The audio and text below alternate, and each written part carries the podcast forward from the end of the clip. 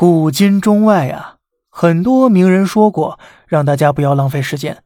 不过呢，罗素也说过，如果你在浪费时间中获得快乐，获得了乐趣，那么你就不是在浪费时间了。人这一辈子最不能透支的是什么呢？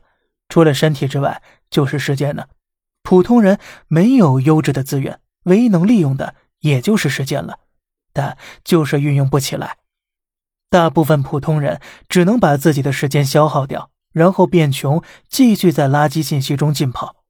一个人把他的一段时间给了别人，包括无意义的社交、过度关注八卦娱乐等等，本质上来说呢，都是浪费了自己的一段生命。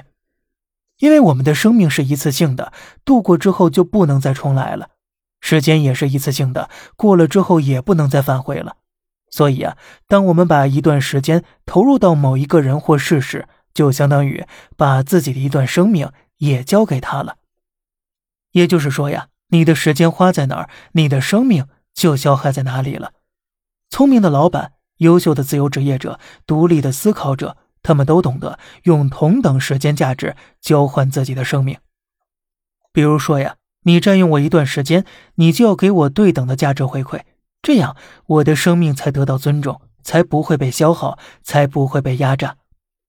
不过，大部分底层的普通人意识不到这一点，他们宁愿蹲在红包群里坐等抢几毛钱的红包，在手机中过度的狂刷娱乐消息，把时间白白的消耗掉，也不愿意好好的提升自己，因为他可能从来没有发觉，谁消耗了他的时间，谁就无异于在谋财害命了。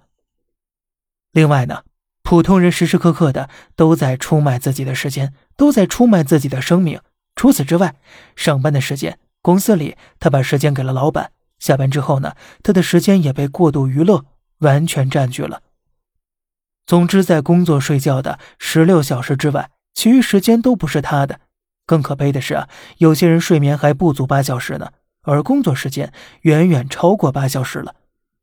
如果无法掌握自己的时间，那么就无法掌握自己的生命，把自己的时间交给不相干的人，就属于浪费时间、浪费生命了。